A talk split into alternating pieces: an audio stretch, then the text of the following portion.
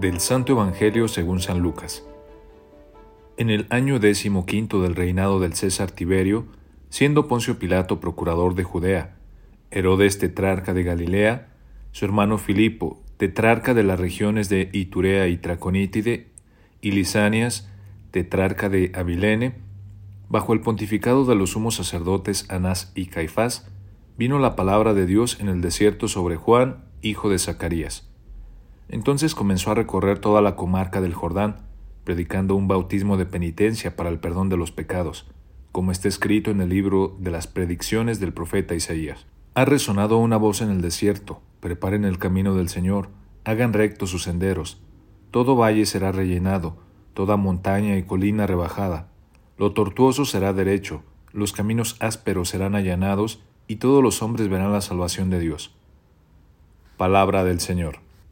Gritar en el desierto. ¿Qué sentido puede llegar a tener este pasaje del Evangelio que proclamamos hoy en nuestra liturgia? ¿De qué sirve gritar? Y más aún, gritar en el desierto. Necesitamos meternos de lleno a la mentalidad de la época de Jesús para poder entender que el desierto es el lugar alejado, solo, inhóspito a la comodidad humana, en el que Dios ha hablado a sus amigos a través de los siglos. En el desierto no pareciera haber nada. Sin embargo, está cargado de todo. Las grandes epifanías ocurrieron en el desierto según la Biblia. En este segundo domingo de Adviento, una de las propuestas del Evangelio será la de ir nosotros también al desierto para poder escuchar. ¿A quién? A nosotros mismos, a la casa común, a los hermanos y fundamentalmente a Dios, porque a Dios siempre se lo ha escuchado en el desierto. Claro que esto no implica sacar un pasaje de avión para ir al Sahara o meternos en el desierto de la Patagonia. Es algo mucho más profundo. Es en medio de nuestra abultada, repleta, veloz y feroz agenda tomarnos un tiempo a solas para estar con Dios. Ya no se trata de un lugar geográfico, sino de un espacio existencial. Abrir la mente, el alma, el espíritu y el corazón. Serenarnos calmarnos de la ruina del vértigo y vorágine y hacer silencio. No solo callarnos la boca y dejar de hablar, no. Se trata de algo más profundo.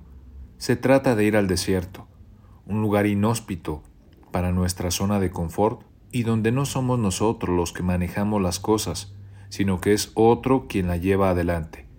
Un espacio en el que no somos especialistas, un clima al que no nos podemos acostumbrar, una zona que pareciera estar plegada de nada, pero que está llena de todo. Y allí gritar y escuchar el grito, o la palabra, o el susurro de Dios.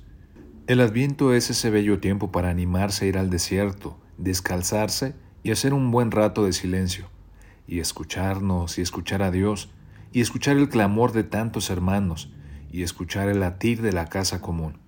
Haz la prueba, tómate un día de desierto, apaga la tele, la radio, Spotify. No respondas por un rato los mensajes de WhatsApp.